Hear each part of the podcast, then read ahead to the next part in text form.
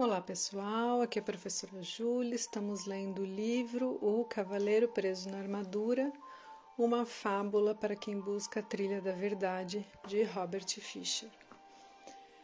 Agora vamos começar o capítulo número 5, O Castelo do Conhecimento. O cavaleiro, Esquilo e Rebeca recomeçaram a caminhada pelo caminho da verdade direção ao Castelo do Conhecimento.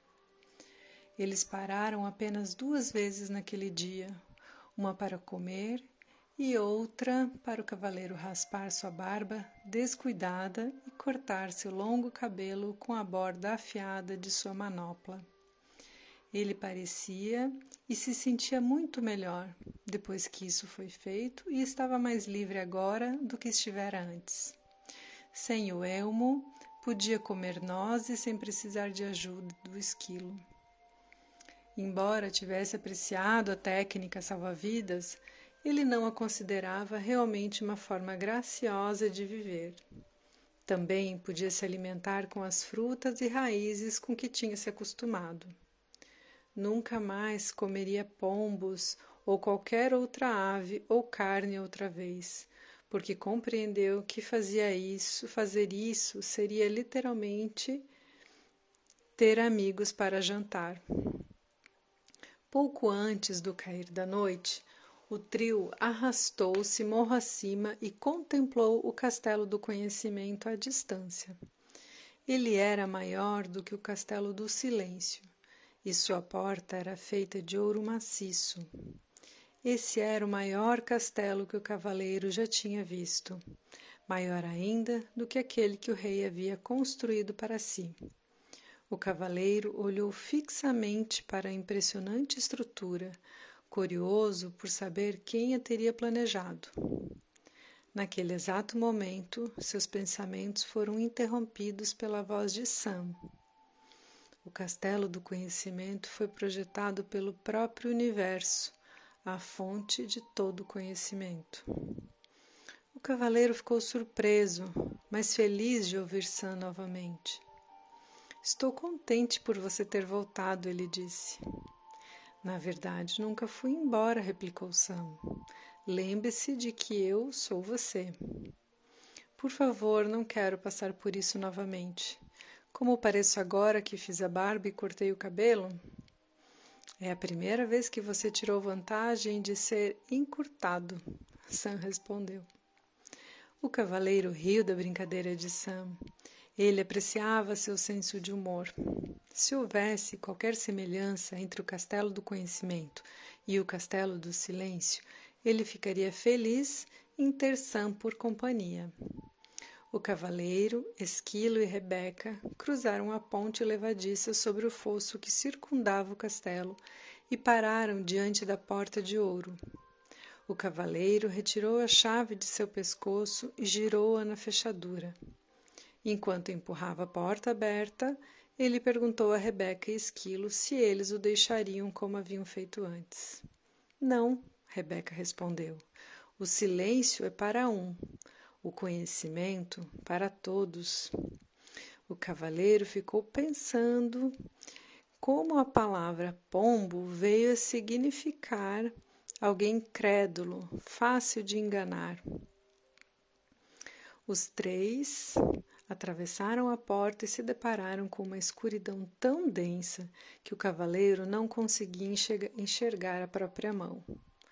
Ele tateou em busca das costumeiras tochas que ficavam junto à porta de entrada dos castelos para iluminar o caminho, mas não havia nenhuma. Um castelo com uma porta de ouro e sem tochas? Até os castelos simples da região têm tochas, resmungou o cavaleiro, enquanto Esquilo o chamava. O cavaleiro dirigiu-se cuidadosamente até ele e o viu apontando para uma inscrição que brilhava na parede. Estava escrito: O conhecimento é a luz através da qual você encontrará seu caminho. Preferia estar com uma tocha, pensou o cavaleiro. Mas seja lá quem for que administra esse castelo, sem dúvida encontrou um meio engenhoso de diminuir o consumo de luz. Sam falou sem rodeios. Isso significa que quanto mais você sabe, mais luminoso ficará aqui dentro. Sam, apostarei em que você está certo, exclamou o cavaleiro, e um vislumbre de luz tremeluziu na sala. Nesse momento, Esquilo chamou novamente o cavaleiro. Ele havia encontrado uma outra inscrição que brilhava entalhada na parede. Será que você não confundiu necessidade com amor? Ainda perturbado, o cavaleiro resmungou. Suponho que tenho que descobrir a resposta antes de receber alguma luminosidade a mais. Você está pegando rápido, Sam, replicou. O cavaleiro resfolegou. Não tenho tempo para brincar de pergunta e resposta. Quero encontrar rápido o meu caminho por este castelo, para poder chegar ao topo da montanha. Talvez o que você tenha a aprender aqui é que você tem todo o tempo do mundo, sugeriu Rebeca. O cavaleiro não estava com humor receptivo e nem disposto, humor receptivo e nem disposto a ouvir a filosofia da pomba. Por um momento, considerou mergulhar na escuridão do castelo e andar a esmo. A escuridão, no entanto, era totalmente impeditiva, e sem sua espada ele tinha medo. Parecia-lhe que a única escolha que tinha era descobrir qual o significado da inscrição. Suspirou e sentou-se diante dela. Leu-a novamente. Será que você não confundiu necessidade com amor?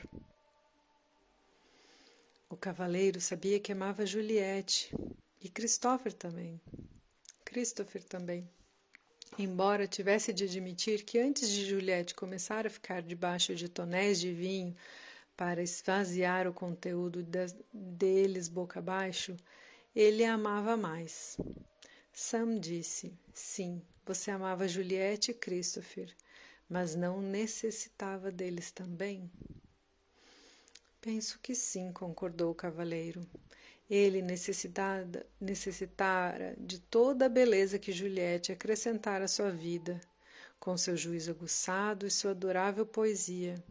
Ele também necessitara de tudo de bom que ela fazia, como convidar frequentemente os amigos para virem à casa deles e, sobretudo, para lhe darem uma força, depois que ele ficou preso na armadura. Recordou os tempos em que as atividades de cavaleiro cavaleiro estavam em baixa e eles não tinham recursos para comprar roupas novas ou contratar serviçais. Juliette fazia, fizera belas vestimentas para a família e cozinhara pratos deliciosos para o cavaleiro e seus amigos. O cavaleiro lembrou que Juliette também mantinha um castelo muito limpo e que lhe dera vários castelos para manter limpos. Frequentemente tinham de se mudar para um mais barato, quando ele voltava falido a casa após uma cruzada. Ele deixava Juliette sozinha para fazer a maior parte da mudança, uma vez que em geral estava fora participando de algum torneio. Lembrou-se de como ela parecia exausta enquanto movia seus pertences de um castelo para outro e como ela ficava triste quando a armadura se interpunha entre eles. Não foi então que Juliette passou a ficar debaixo de tonéis de vinho? perguntou Sam com voz gentil. O cavaleiro assentiu com a cabeça e seus olhos começaram a encher-se de lágrimas. Então um pensamento aterrador lhe veio à mente. Ele não quisera se culpar por tudo que fizera. Preferira culpar Juliette pelo hábito de beber vinho. Na verdade, ele precisava que ela tivesse esse hábito para poder dizer que era tudo culpa dela, inclusive o fato dele ter ficado entalado na armadura. Quando o cavaleiro se deu conta de como havia usado Juliette injustamente, mais lágrimas rolaram de seu rosto. Sim, ele necessitara dela mais do que a amara. Quisera tê-la amado mais e necessitado menos dela, mas não sabia como. Enquanto chorava, ocorreu ao cavaleiro que ele também necessitara de Christopher mais do que o amara. Um cavaleiro precisava de um filho que saísse e empreendesse batalhas em nome do pai, quando este ficasse velho. Isso não queria dizer que não amava Christopher. Ele amava a beleza dos cabelos dourados do seu filho. Também gostava de ouvir Christopher dizer: Eu amo papai. Mas ao mesmo tempo em que amava esses aspectos de Christopher, eles também eram uma resposta a uma necessidade que havia dentro dele. Envolto em um clarão ofuscante, um pensamento surgiu na mente do cavaleiro. Ele necessitara do amor de Juliette e de Christopher porque não se amava. Na verdade, ele necessitara do amor de todas as donzelas que resgatara dos dragões e de todas as pessoas por quem lutara nas cruzadas, porque não se amava.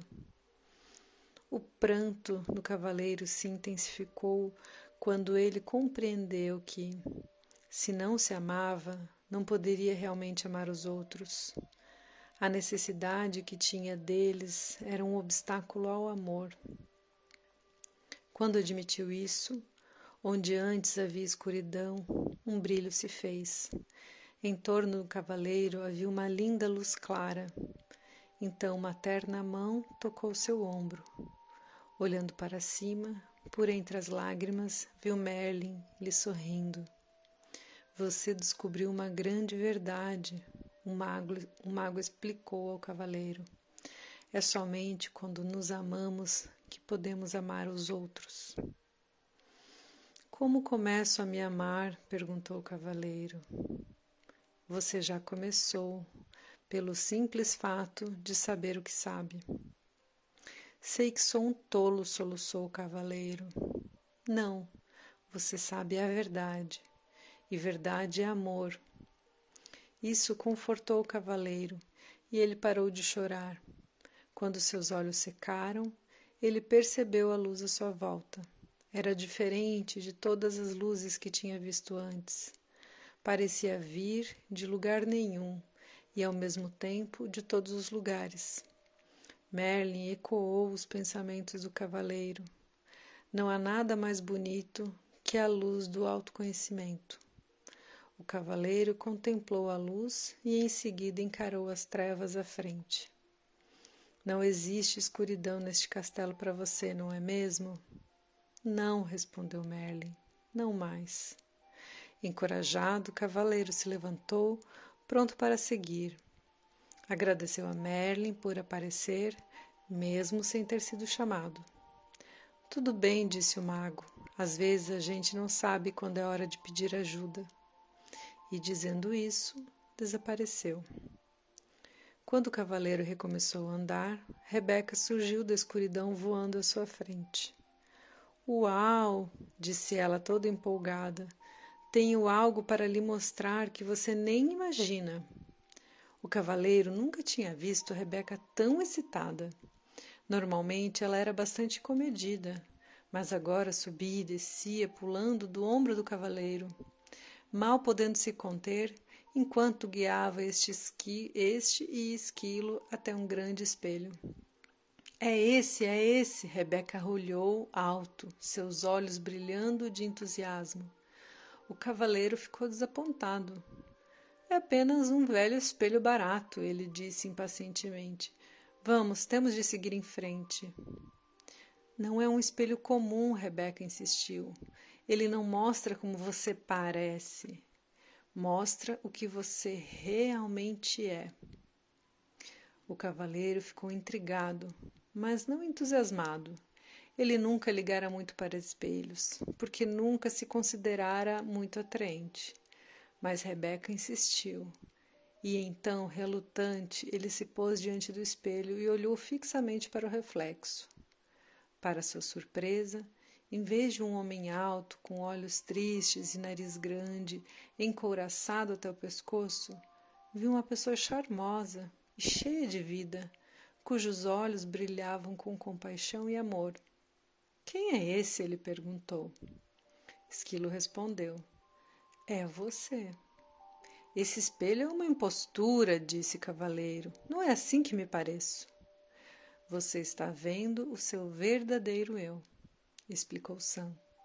O eu que vive por debaixo dessa armadura. Mas, protestou o cavaleiro, olhando de forma penetrante para o espelho, este homem é uma espécime perfeito e sua face é plena de beleza e inocência. Esse é o seu potencial, respondeu Sam, ser belo, inocente e perfeito. Se esse é o meu potencial, disse o cavaleiro, algo terrível aconteceu no meu percurso para realizá-lo. Sim, replicou Sam. Você colocou uma armadura invisível entre você e seus sentimentos verdadeiros. Ela está em você há muito tempo, que se tornou visível e permanente.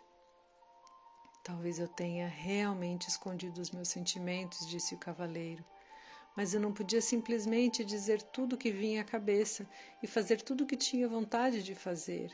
Ninguém iria gostar de mim.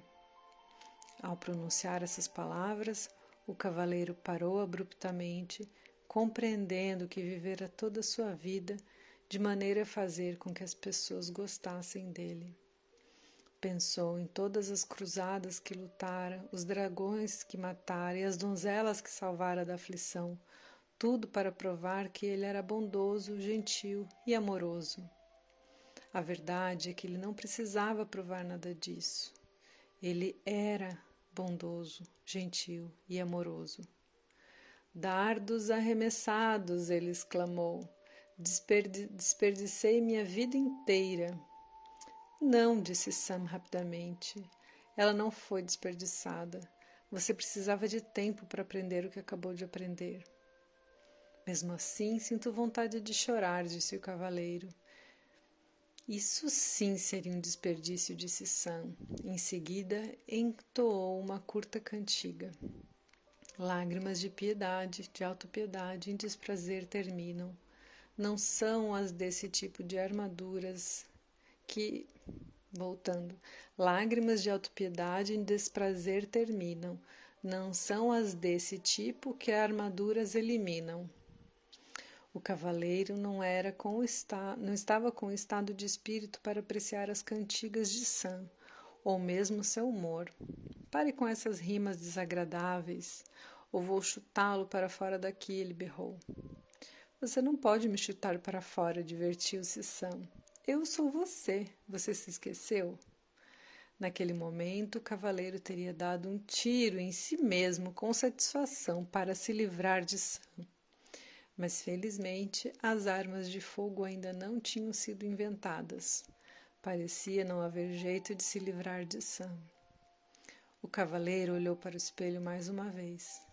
Bondade, amor, compaixão, inteligência e desprendimento retribuíram o olhar. Ele compreendeu que tudo o que precisava fazer para possuir essas qualidades era reivindicá-las, pois elas sempre lhe haviam pertencido. Com esse pensamento, a linda luminosidade resplandeceu novamente, mais clara do que antes. Ela iluminou a sala, revelando, para a surpresa do cavaleiro, que o castelo era composto de apenas uma sala gigantesca.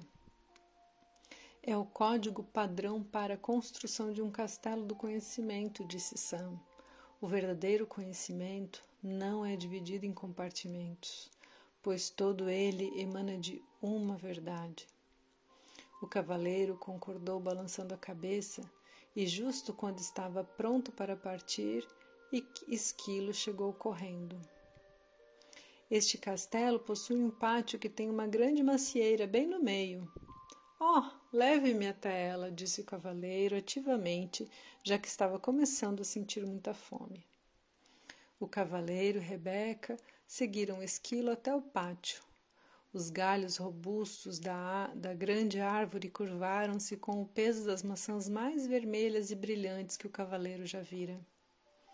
O que acha dessas maçãs? zombou Sam. O cavaleiro pegou-se dando risadinhas.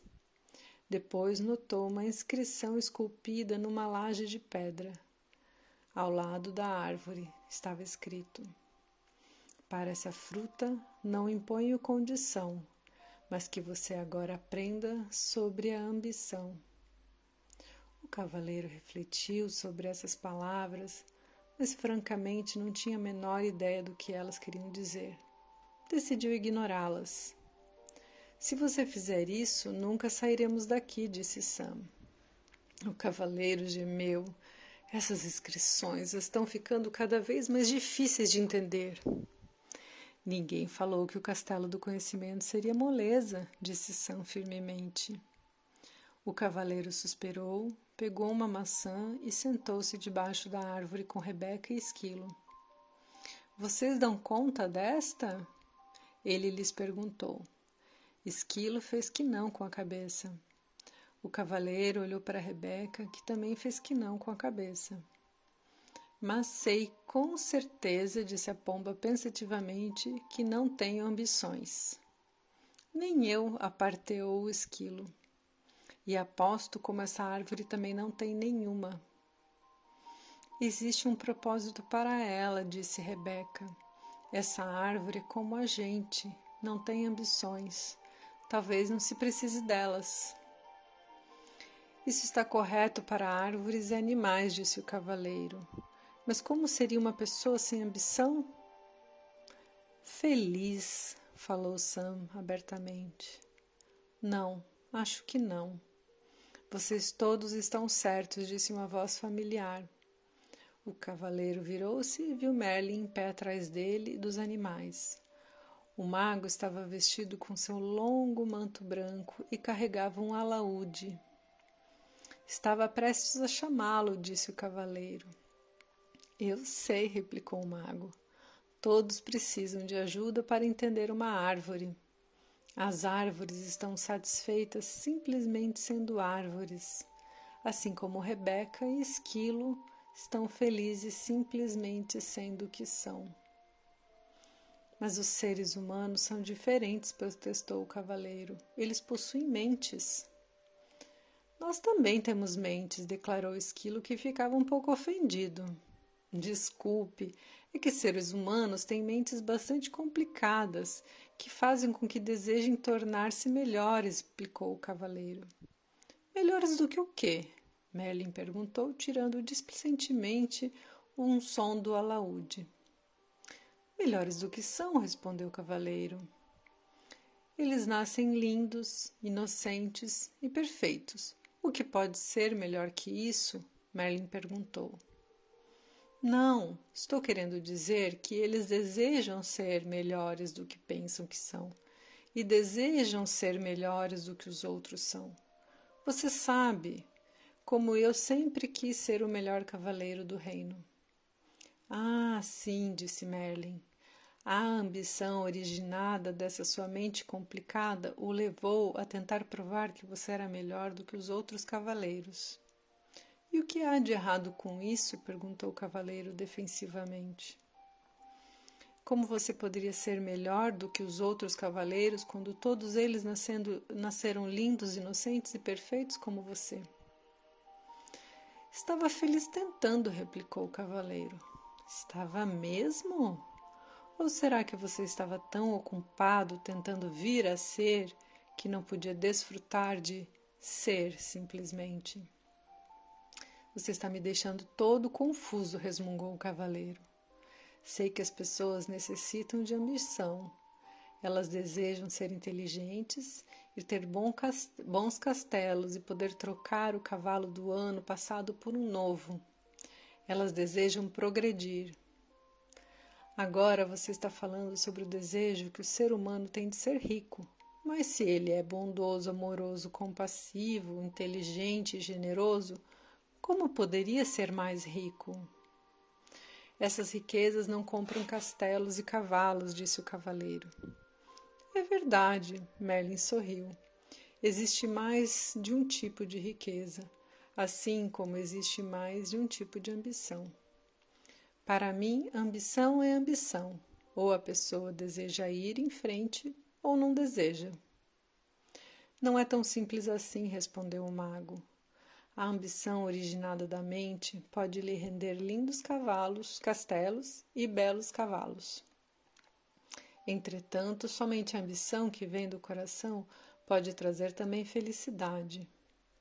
O que é a ambição que vem do coração? questionou o cavaleiro. A ambição do coração é pura. Ela não compete com ninguém e nem fere ninguém. De fato, ela o serve de tal maneira que serve os outros ao mesmo tempo. Como? perguntou o cavaleiro, esforçando-se por compreender. É nesse ponto que podemos aprender com a macieira. Ela se tornou graciosa e plenamente madura, cheia de bons frutos que ela dá livremente a todos. Quanto mais maçãs as pessoas retiram dela, disse Merlin, mais ela cresce e mais formosa se, se torna. Esta árvore está fazendo exatamente o que macieiras devem fazer, realizando seu potencial para benefício de todos. Pode acontecer o mesmo com as pessoas, quando a ambição delas vem do coração. Mas, objeto, objetou o cavaleiro, se eu ficasse por aí o dia todo dando maçãs de graça, não teria condições de possuir um elegante castelo, nem poderia trocar o cavalo do ano passado por um, por um novo, né? Do ano passado por um novo. Você, como a maioria das pessoas, deseja possuir uma porção de coisas boas, mas é necessário separar necessidade de ganância. Vá dizer isso à sua esposa que deseja um castelo com um reino melhor, retorquiu o cavaleiro. Um ar de divertimento despontou do rosto de Merlin. Você poderia vender algumas de suas maçãs para pagar pelo castelo e cavalo novos. Depois poderia doar as maçãs de que não precisasse para que os outros pudessem se alimentar. É mais fácil para as árvores do que para as pessoas neste mundo, disse o cavaleiro filosoficamente. É tudo uma questão de percepção, disse Merlin. Você recebe a mesma energia vital que a árvore. Usa a mesma água, o mesmo ar e o mesmo alimento da terra. Garanto-lhe que, se aprender com a árvore, também poderá gerar os frutos que a natureza tem o propósito de gerar, e logo terá todos os castelos e cavalos que desejar. Você quer dizer que poderia conseguir tudo o que preciso simplesmente permanecendo enraizado e sem sair do meu próprio quintal? perguntou o cavaleiro zombateiramente. Merlin riu. Aos seres humanos foram dados dois pés para que não precisassem ficar em um mesmo lugar. Mas se ficassem sossegados mais vezes para aceitar e desfrutar, em vez de ficarem correndo de um lado para o outro atrás das coisas, compreenderiam verdadeiramente a ambição que vem do coração. O cavaleiro sentou-se silenciosamente, refletindo sobre as palavras de Merlin. Contemplou a macieira florescendo diante dele. Seus olhos se deslocaram para Esquilo, depois para Rebeca e finalmente para Merlin. Nem a árvore, nem os animais tinham ambição, e a ambição de Merlin vinha, obviamente, do coração. Todos eles pareciam felizes e bem nutridos. Eram todos belos espécimes da vida. Em seguida, considerou a si mesmo, emagrecido, e com uma barba que começava a ficar desgrenhada novamente. Estava subnutrido, nervoso e exausto de ficar arrastando sua pesada armadura de um lado para o outro. Tudo isso ele admitira por causa da ambição de sua mente, e agora que sabia que precisava mudar. A ideia era assustadora, mas ora, ele já perdera tudo, então o que tinha a perder? De agora em diante, minha ambição virá do coração, ele jurou. Ao pronunciar essas palavras, o castelo e Merlin desapareceram e o cavaleiro encontrou-se de novo no caminho da verdade. Com Rebeca e Esquilo junto ao caminho havia um borbulhante riacho. Sedento, ele se ajoelhou para beber água e percebeu, um tanto surpreso, que a armadura sobre seus braços e pernas havia enferrujado e desprendido. Sua barba estava bastante longa novamente. Evidentemente, o castelo do conhecimento, como o castelo do silêncio, fizera truques com o tempo. O cavaleiro ponderou sobre esse fenômeno um tanto curioso e logo compreendeu que Merlin estava certo. Ele chegou à conclusão de que o tempo realmente passa rápido quando se está em contato consigo mesmo. Relembrou quantas vezes o tempo se arrastara indefinidamente quando tinha dependido dos outros para preenchê-lo.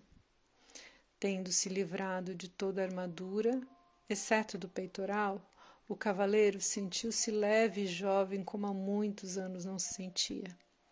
Ele também descobriu que estava gostando de si, como há muito tempo não gostava. Com os passos firmes de um jovem, partiu em direção ao castelo da vontade e da ousadia, com a Rebeca acima dele e Esquilo volteando nos seus tornozelos. E assim a gente termina o capítulo número 5, já estamos na página 94. Faltam mais dois capítulos ainda. Espero que vocês estejam gostando e até o próximo áudio.